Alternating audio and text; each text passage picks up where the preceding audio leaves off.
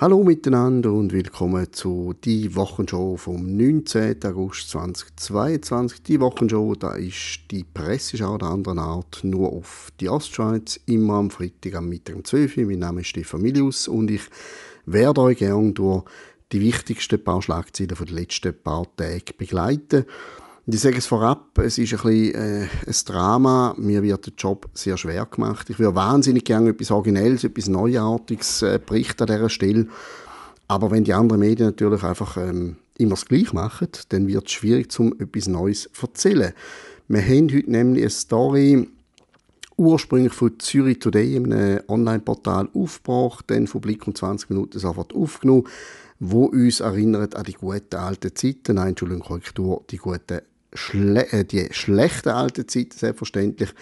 Und zwar geht es darum, Déjà-vu, dass jemand Dreadlocks hat, weiss ist und Musik macht und nicht darf musizieren, nicht darf auftreten. Und es geht da mal nicht um äh, die Brasserie Lorraine in Bern, wo der Fall relativ weite Schlagzeilen rund um den Globus gemacht hat, sondern es geht um die Zürcher Bar Das Gleis, wo man einem weißen Rasta-Musiker, einem Dialekt noch einen Österreicher, das Konzert untersagt hat, im letzten Moment, obwohl das seit Monaten abgemacht war, weil der Mann mit Dreadlocks auf dem Kopf gekommen ist. Ich weiss nicht, haben die Leute, wenn es Musiker verpflichtet, äh, nie probiert, mal auf Google herauszufinden, wie die Leute aussehen, aber jedenfalls hat der Mann, der Mario Parizek heisst der, am Dienstagabend auftreten in dieser Zürcher Gleisbar, die ich persönlich nicht kenne, aber ich nehme an, es ist eine politisch sehr korrekte Bar.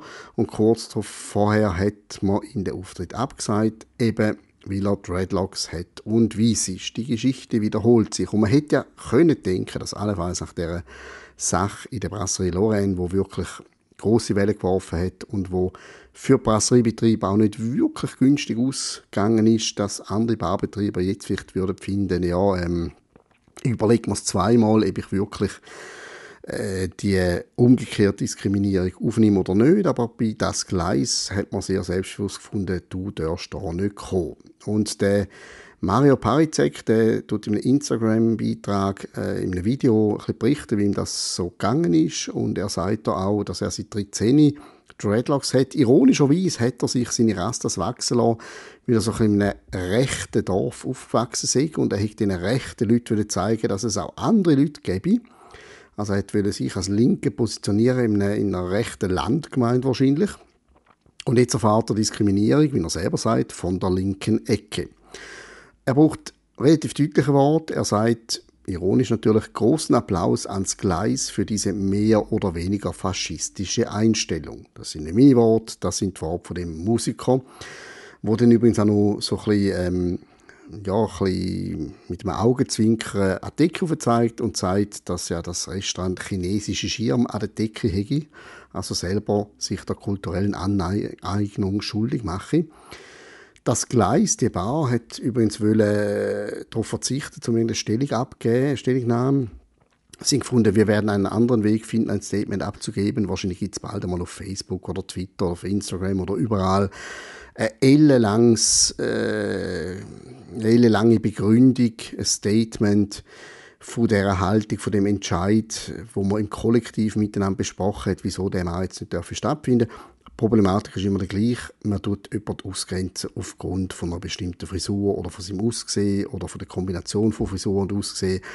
Das ist etwas zutiefst diskriminierend und das hat das Gleis genauso wenig kapiert wie Brasserie Lorraine in Bern damals. Tut mir leid, dass ich jetzt schon wieder über Dreadlocks rede. Ich meine, mir selber ist die Frisur relativ fremd. Ich wasche meine Haare eigentlich noch gern. Ich würde das jetzt nicht machen. Aber ähm, wir kommen um das Thema nicht herum weil offensichtlich einfach ganz viele Kulturbetreiber finden, sie müssen irgendwie aufspringen auf die allgemeine Angst, dass man irgendetwas könnte falsch machen und äh, sie gehen wirklich mit härtesten Maßnahmen gegen alle vor, die irgendwie könnten allenfalls auf Twitter für einen Shitstorm sorgen.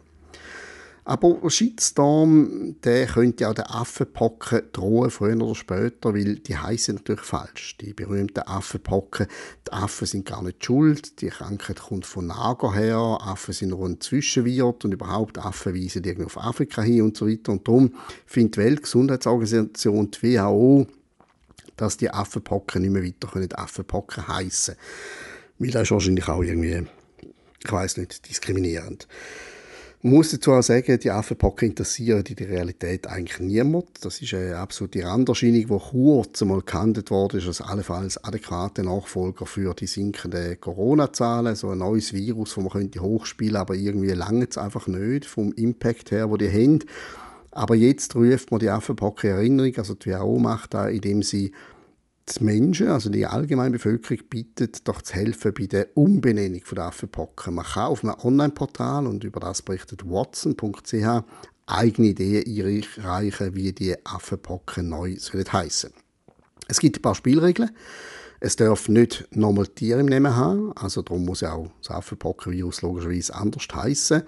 Es sollte nicht irgendwie mit kulturellen oder geografischen Angaben verbunden sein, dass man nicht irgendwie sagt, oh, die Böse dort und dort oder dort und dort. Es soll keine angsteinflößende Begriffe im Namen, haben. Das ist wie bei Corona auch schon. Es soll eher ein attraktiver Name sein, der nicht tönt, bevor man den Angst macht. Man will so schädliche Missverständnisse verhindern. Und Watson hat dann so ein bisschen die Best-of der bisherigen Vorschläge rausgenommen für ihren Artikel. Es hat nicht sehr viel Brauchbares dabei. Die meisten Leute haben auch die Spielregeln nicht kapiert. Irgendjemand ist mit Alaska pocken. Alaska dunkelt mir jetzt doch eine ziemlich klare geografische Angabe, also das geht schon mal nicht.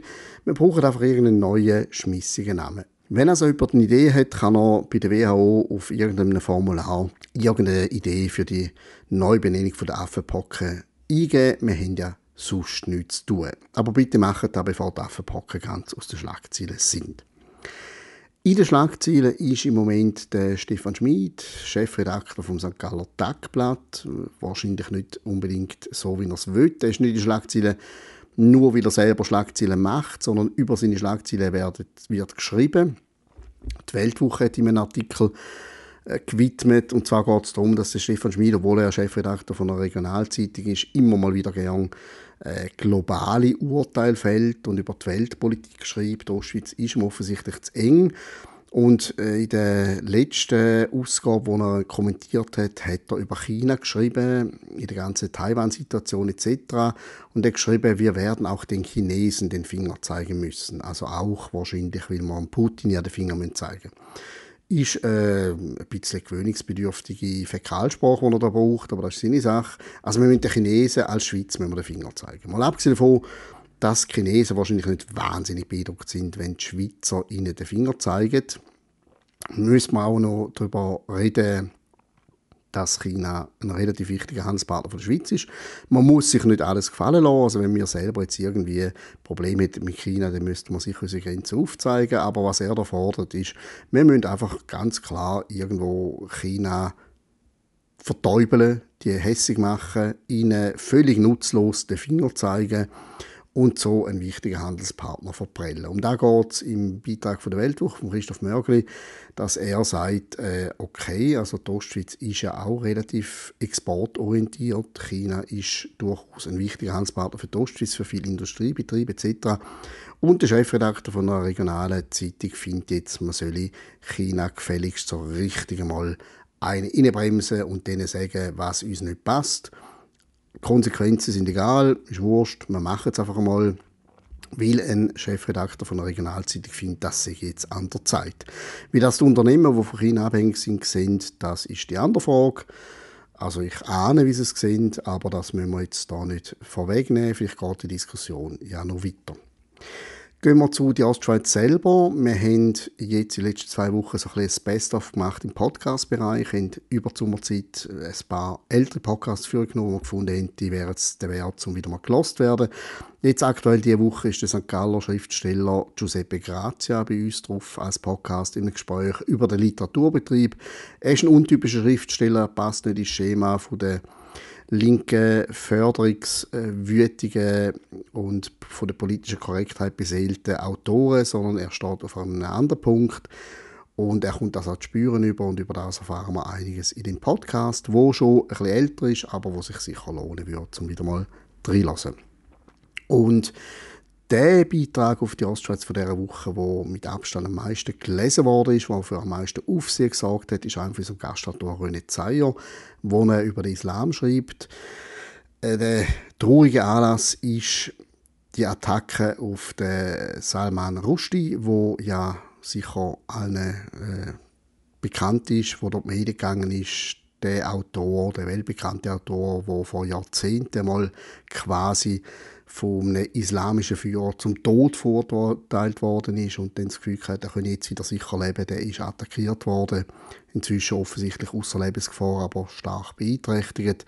Und der René Zeyer hat den tragischen Vorfall zum Anlass genutzt, um mal darüber zu reden, dass viele Anhänger vom Koran gewaltbereit und unkontrolliert sind, Fanatiker, nicht alle natürlich, das stellt er ganz klar fest in dem Artikel, aber er sagt, wir müssen darüber reden, dass es die Strömungen im Islam oder eben unter den Anhängern vom Koran gibt.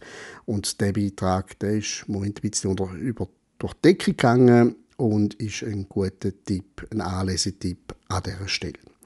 Wir hören uns wieder am nächsten Freitag um 12 Uhr. Ich hoffe, ohne Dreadlocks. Ich hoffe, ohne irgendwelche äh, Attentate auf Autoren. Vielleicht wieder mit ein bisschen fröhlicheren News. Ich bleibe optimistisch. Herzlichen Dank und einen schönen Abend.